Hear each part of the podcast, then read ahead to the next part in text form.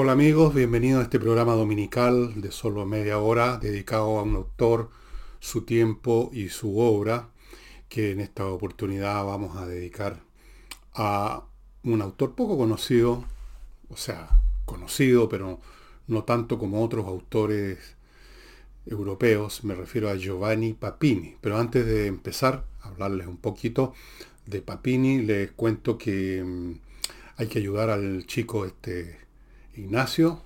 Los datos están a mi derecha, no nos olvidemos de eso. Segundo, segundo, viene mucho, pero mucho, pero mucho flamenco la próxima semana. Estén atentos que les voy a ir dando ya informaciones. Me parece que varios días de la semana, martes creo, en fin, no estoy muy seguro en este momento, pero ya en el programa del lunes, que es más estándar, les cuento. Y no olviden, a propósito de autores, que este autor, Fernando Villegas, que no escribe tan mal, tiene este último libro en su sitio, elvillegas.cl slash tienda, junto con otros. Se está yendo súper, súper, súper rápido, más de lo que yo pensaba que iba a ocurrir. Esta es la continuación, hasta cierto punto, de Insurrección, que a su vez es la continuación de Tsunami, y este es la precuela, como dicen ahora, de lo que venga después, quién sabe, en una de esas aquí termina la historia o no, la historia en realidad no termina nunca. Amigos, se está yendo muy rápido, si usted quiere comprarle un precio razonable, vaya ahora mismo a elvillegas.cl las tiendas, porque después el libro se acaba y usted tiene que comprarlo eh, en gente que lo revende a 2, 3, 4 y 5 veces el precio. He visto el libro cerca de los 100 mil pesos en algunas oportunidades, algunas insurrecciones. Vamos a Papini ahora. Como yo les dije, a propósito del programa en que hablé del diablo, un libro de él que lo tengo aquí a mi lado, eh, me pareció interesante Papini. Lo voy a ubicarlos primero. Papini nació en Florencia en 1881 y murió en la misma Florencia en 1956. Así que ustedes pueden ver que tiene, murió a los 75 años. Eh, era de una familia más o menos acomodada, una familia de la burguesía italiana, podemos llamar, de ese periodo de finales del siglo XIX. Y fue un hombre, así antes de entrar más, un poco más detalle, que vivió siempre en los extremos. Era, era el tipo de temperamentos de apasionados, que cuando toman una postura la llevan al máximo y si la dejan toman la contraria al máximo, un hombre lleno de pasión. Eh, probablemente haya sido bastante difícil tratar con personas así. A mí personalmente, personas tan intensas me parecen un poco, un poco antipáticas, pero yo creo que todo lo, salvó eh, Papini con su talento. Fuera de eso, es un hombre que corresponde a su época. Ya vamos a ver por qué. Bueno, eh, de hecho, su vida empezó ya de una manera un poco rara, porque su padre, el señor Papini, se metió con una señora fuera del matrimonio. En esa época eso no era muy bien visto. Y los primeros, el primer año de su vida estuvo en un auspicio. Tuvo que pasar un año para que lo llevaran a la, a la casa. Y después, a los siete años recién, lo legitimaron, lo consideraron hijo Papini de la familia y ya eso supongo yo que algo marca a las personas. Tuvo una infancia solitaria por una cuestión temperamental. Eh, vivía metido en la biblioteca de su abuelo y luego en la biblioteca pública de Florencia. Aquí tenemos otro elemento que hemos visto en otros autores, digamos en prácticamente todos los escritores que ustedes conozcan, vivos o muertos, más o menos todos les podrían contar o se cuenta de ellos que fue fundamental la presencia de una biblioteca. El escritor parte siendo un lector voraz, y lo es toda la vida. Yo no conozco ningún escritor, no creo que exista un escritor que lea poco, lee mucho. Eh, eso genera además cierta forma de funcionar. la lectura es un acto solitario, es un acto individual, no es en equipo. Entonces, un niño que se acostumbra desde, desde los primeros años a buscar, a divertirse, a entretenerse, a sumergirse en mundos de fantasía, imaginativo o lo que sea que está leyendo, solo, por lo tanto sin entrar en contacto con niños de su edad, para los juegos comunes y corrientes, evidentemente que eso va construyendo una personalidad diferente, no lo sabré yo. Eventualmente se graduó como profesor, sea, terminó sus estudios como pedagogo, profesor en 1899, estaba por empezar el siglo XX, tenía entonces, bueno, hagamos el cálculo, si nació el 81 al, al, 1900 son 20, 19, tenía 18 años, 19 años y se graduó como profesor de lengua italiana. Luego de eso, para que vean ustedes los libros cómo pesaron en la vida de, de Papini, trabajó como bibliotecario en el Museo de Antropología de Florencia, un hombre que no se mueve mucho de Florencia. Y luego a partir de ahí, ya siendo profesor de literatura de, la lengua italiana, trabajando en una biblioteca, claramente ya es un hombre interesado en las letras, empieza su vida en revistas, una tras otra. Pero antes de entrar a, a esa parte de su vida, cuando siendo joven empieza a hacerse conocer en revistas tales como Leonardo, una revista que fundaron en 1903, todavía un veinteañero. Antes de eso, les quiero recordar que este programa, este programa, su frágil vida, es resultado del auspicio, entre otros, de Oxinova, este polvo mágico que mezclado con más o menos un litro de agua, aquí están las instrucciones, por un tiempo que también está fijo acá, más o menos una hora, una cosa así, se convierte en una colonia de bacterias aeróbicas y con estas bacterias usted termina con los problemas de los malos olores.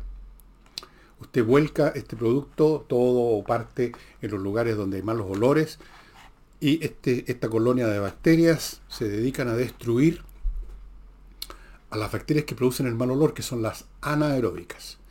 Al destruir las bacterias anaeróbicas se destruye la fuente del mal olor, se acaban los malos olores. El uso múltiple. Es decir, por ejemplo, usted este líquido en vez de volcarlo, usted con un vaporizador puede ir vaporizando en el, todo el terreno su jardín, que sería un poco interminable, ir echando de agotita, y con eso toda la sustancia orgánica, muchísima sustancia orgánica que hay en el suelo y que se descompone eventualmente, desde luego la feca de los mascotas, si usted tiene perros, gatos, eh, todo eso también produce malos olores. Con esto se termina. El efecto dura meses. Y una vez que empieza usted a sentir que pareciera que otra vez comenzaron los malos olores, usted bueno, agarra otro sobre, lo abre y, y, repite el procedimiento. Esto es lo más efectivo que existe. Es un producto norteamericano que tiene muchos años, ya unos 20 años en el mercado de Estados Unidos, con mucho éxito, y desde hace un par de años está en Chile, Oxinova. Empieza a hacer entonces, empieza a probar la mano como escritor en revistas, como Leonardo, y desde un comienzo él y naturalmente los otros que estaban formando esta revista, amigos de, los cenáculos literarios de Florencia, muestran su talante. Eh, le declararon la guerra, dijeron así formal, le declaramos la guerra a todas las academias eran de un individualismo feroz. Le declararon la guerra a lo que llamaron el frenesí socialista, que según ellos apagaba, y tenían toda la razón, los ánimos, por no decir que apagaban el cerebro, de la juventud. De ahí pasó a otro medio, que era el periódico Il Regno, El Reino, y ahí escribió mucho sobre política, en otro momento empezó a interesarse en la filosofía, se vinculó hizo estudios con distintos eh, mentores, se vinculó a grupos que hacían filosofía o que se reunían para conversar de filosofía y seguía con este temperamento intenso. Aquí en otra parte, un párrafo sacado de una de sus declaraciones dijo, a todo anciano es el enemigo, toda idea sospechosa, todo gran hombre va a ser juzgado y desde luego era absolutamente antirreligioso. Una de sus primeras obras, la primera de hecho, libro, eh, es de 1912, estamos hablando de un cabro que todavía no llega a los 30 años, que se llamó Las Memorias de Dios, donde, según Papini, Dios está muy arrepentido de haber creado el mundo, porque le salió mal a la, producción y está bastante, bastante cabreado con nosotros. Ahora, este, este extremismo pasional, que nunca lo perdió Papini, eh, no es exclusivo de él, es la época también.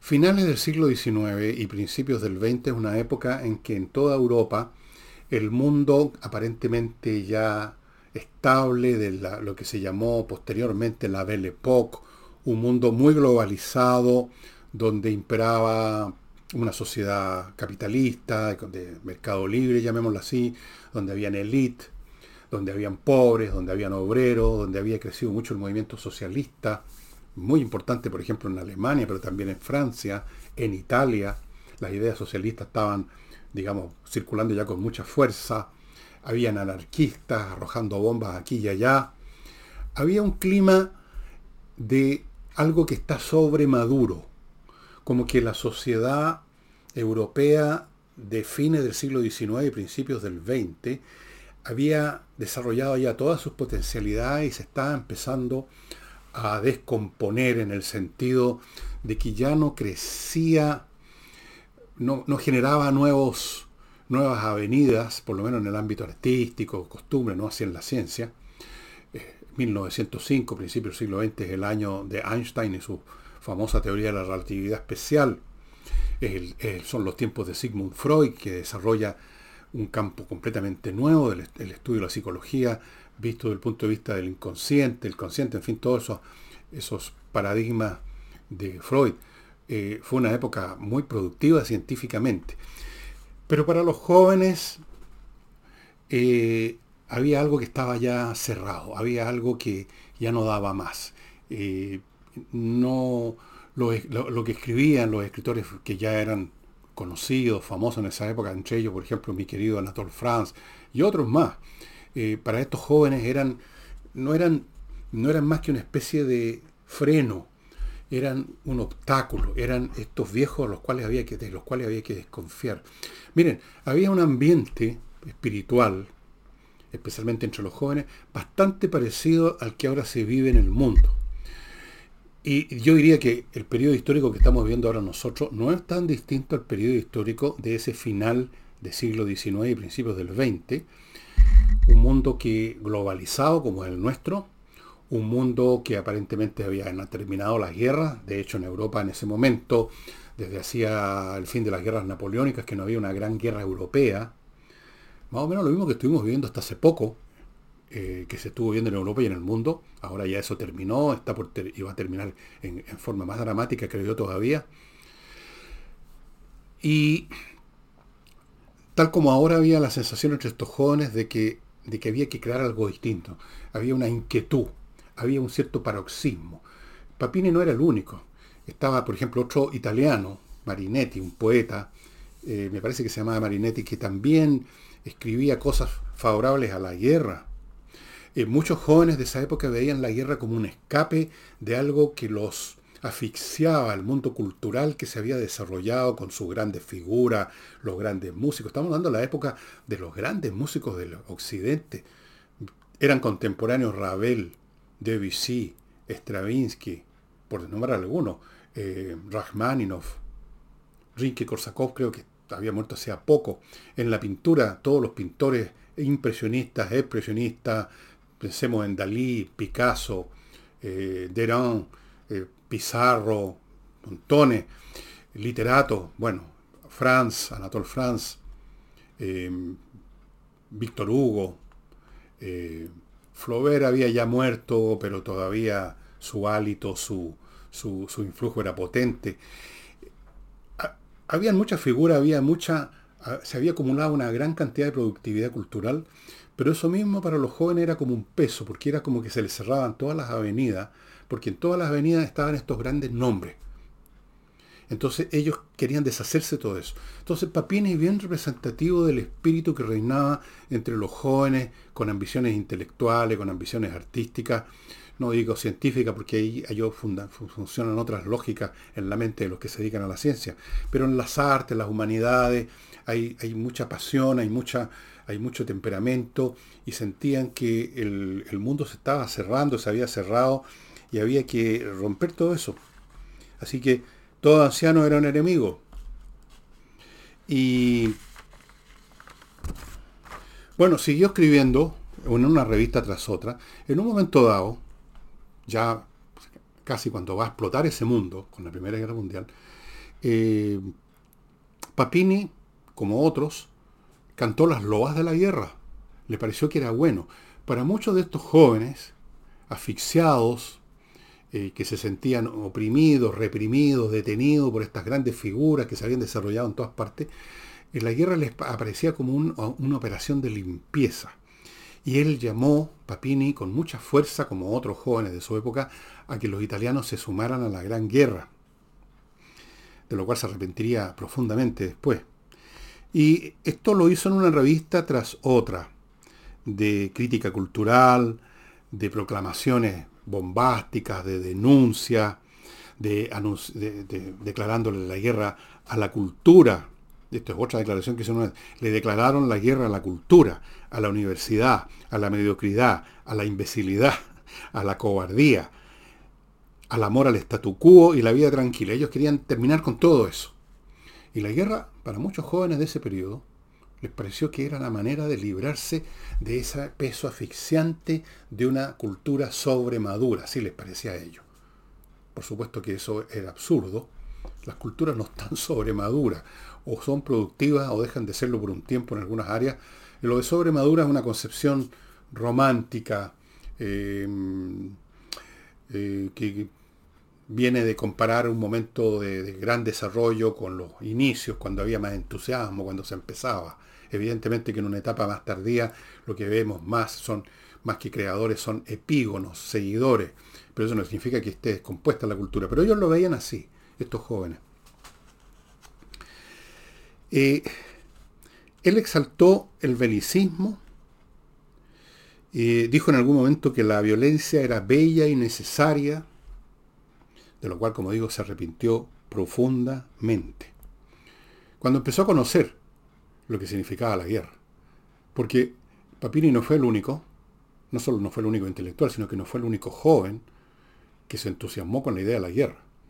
Si ustedes vieron la película, la, última versión de Sin Novedad en el Frente, la novela de María Remarque, ustedes van a ver ahí lo que pinta, lo que pintó en su libro Remarque, y que fue cierto, con qué entusiasmo esos niños, esos colegiales, esos jóvenes, sintieron que iban a la gran aventura, que se libraban de la rutina, de los estudios, de los padres, de la iglesia, de las normas de civilidad, iban a la gran aventura, lo cual duraba cinco minutos una vez que llegaban al frente y empezaban a ver la carnicería, cambiaba completamente el cuadro. Papini no fue a la guerra. Papini se quedó sentado. Él mismo se reprochó después. Reprochó a los que se quedaban sentados hablando sobre la belleza, la violencia, mientras otros eran despanzurrados en las, en las en la trinchera. En 1921 se fue al otro extremo.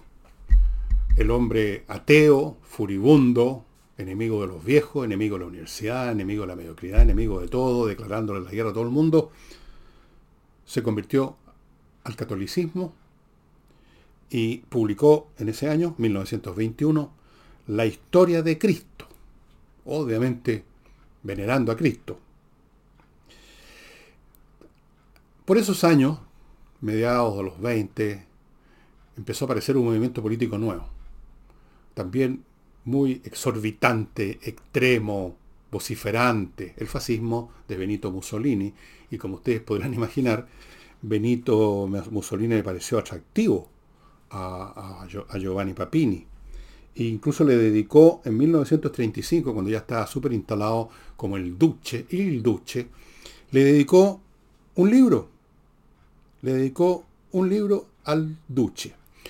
Pero no se terminó de convertir realmente en fascista porque detrás de toda esa gritadera intelectual de Papini había un, había un hombre de biblioteca, de sillón, de escritura, no un hombre, no era un hombre de acción.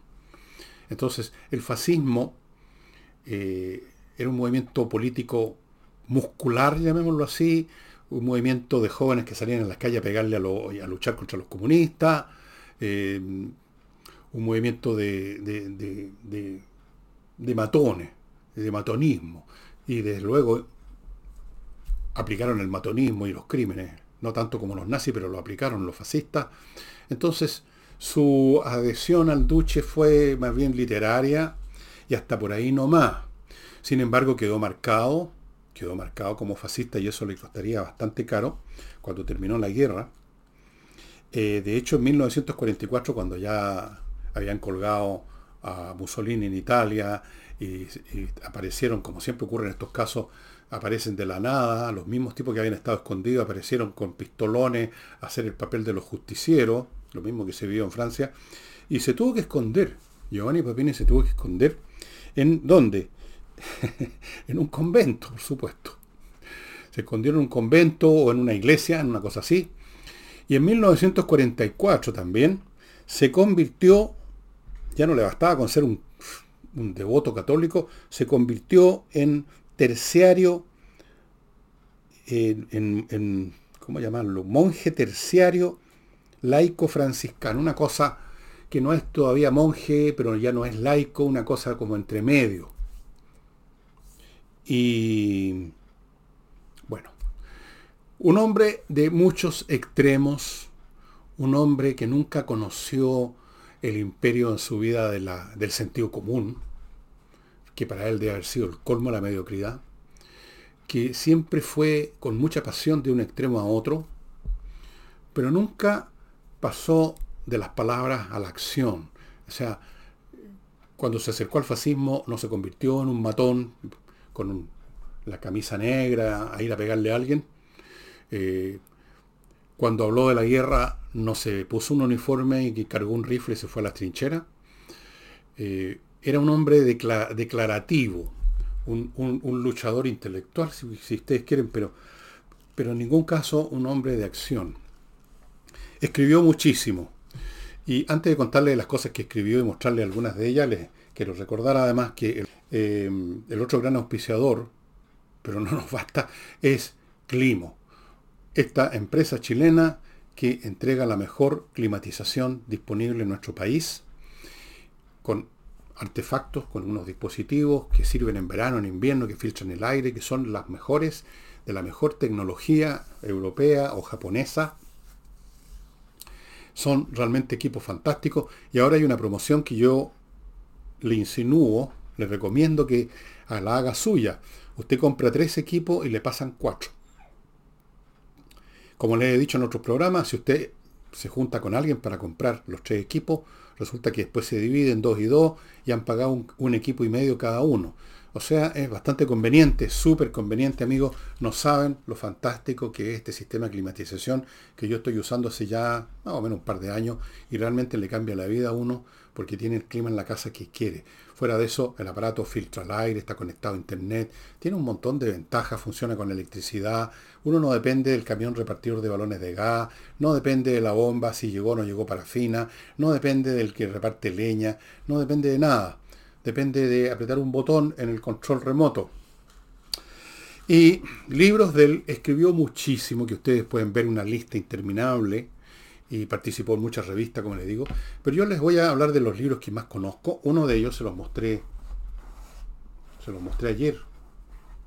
El Diablo, que es un libro realmente loco, loco de atar, pero al mismo tiempo apasionante. O sea, uno no puede parar. El Diablo y los poetas. ¿Qué dice del Diablo y los poetas? Ya he traído a colación, dice Papini, la denuncia de Baudelaire que es la siguiente. La mejor treta del diablo es la de convencernos de que no existe. Y luego dice, frase especiosa que, que gustó y que gusta. Pero, ¿corresponde a la verdad? Aun cuando al diablo se le haya ocurrido esa treta, no se alcanza a ver su éxito. El mismo Baudelaire, con sus letanías de Satán, demostró que no había caído en la celada. Y los poetas, mucho más sensibles que los teólogos, no se han quedado prendidos en el pegapepa de Satanás y se han preocupado por conservar viva la terrible figura ante los ojos de la mayoría, es decir, de quienes leen poemas y tragedias y no han ojeado nunca un libro de, teología. Bueno, es un libro este que realmente cualquier persona que le gusta leer curiosidades, no se imaginan la cantidad de capítulos que tratan de, del diablo, el diablo interior. El diablo es hijo del hombre, el diablo quería ser Cristo, La primera culpa de Satán, la soberbia del diablo, eh, el diablo y el ateísmo. Dios imita al diablo, otro capítulo, estoy aquí nombrando algunos, hay como 100. El diablo y Miguel Ángel, el diablo y don Juan, el pacto con el diablo, los adoradores del, en fin, millones de cosas. Súper entretenido, uno no necesita ser creyente en el diablo, ni ser creyente en Dios, o puede serlo o no, da lo mismo. Leer un hombre talentoso sin duda y apasionado como Papini, escribiendo sobre el diablo, realmente es entretenido. Luego tenemos este libro que tiene un nombre muy raro, Gog, que también lo empasté como ustedes ven. Gog es una especie de crítica, examen de la modernidad. Y para estos efectos Giovanni Papini hace como que va a conversar con un tipo, un importante magnate, un hombre de fortuna, un hombre frío y duro que, es, Gog, y con el cual habla de los más diversos temas. Hay una visita y, otras cosas. Hay una visita a Gandhi. Em, bueno, qué sé yo. Eh, es muy interesante. No es una novela. Eh, son reflexiones de Papini sobre un montón de cosas del mundo moderno, al cual él veía con mucho desprecio por esta abundancia, cosa que es propia de todos los tiempos por lo demás. Mediocridad, imbecilidad, etcétera, etcétera, etcétera. Y finalmente tengo un libro aquí súper, súper interesante de él, también empastado por los mismas, que es El juicio final Aquí tengo, lamentablemente no tengo el tomo 2, el tomo 1, tengo el tomo 2. ¿En qué consiste? Hay un juicio. Entonces, distintos personajes se aparecen en el cielo, en algún lugar donde los juzgan, y cuentan y se justifican sus vidas. Y eh, estos tipos hablan, y después viene el juicio. Eh, eh, aparecen aquí multitud de personajes, algunos conocidos, otros no, por ejemplo, veamos alguno que esté conocido por todos ustedes. Himmler, este personaje siniestro la Alemania nazi. El ángel lo acusa y le dice, tú hiciste condenar a muerte a miles de hombres sin permitirles decir una palabra de defensa. Pero el Dios que odiaste no es implacable, ni siquiera con los que se, le, se te parecen. Aún a ti, Himmler, enemigo de la justicia y de la piedad, se te concede hablar para excusarte. Y empieza a tratar de excusarse Himmler. Y, en fin, y así sucesivamente. Sumamente interesante, amigos, el, tratamiento muy, muy original. Eh, aquí hay muchos personajes que uno no conoce, que son de la de la cultura, del mundo italiano, pero igual es interesante porque todos han cometido algún pecado. Por ejemplo, está Caín. Entonces el ángel le dice a Caín, ¿por qué alzas hacia mí tu tosca mano aún negra de antigua sangre? ¿Crees que no te reconozco? Sigue en tu frente, Caín, la mancha roja.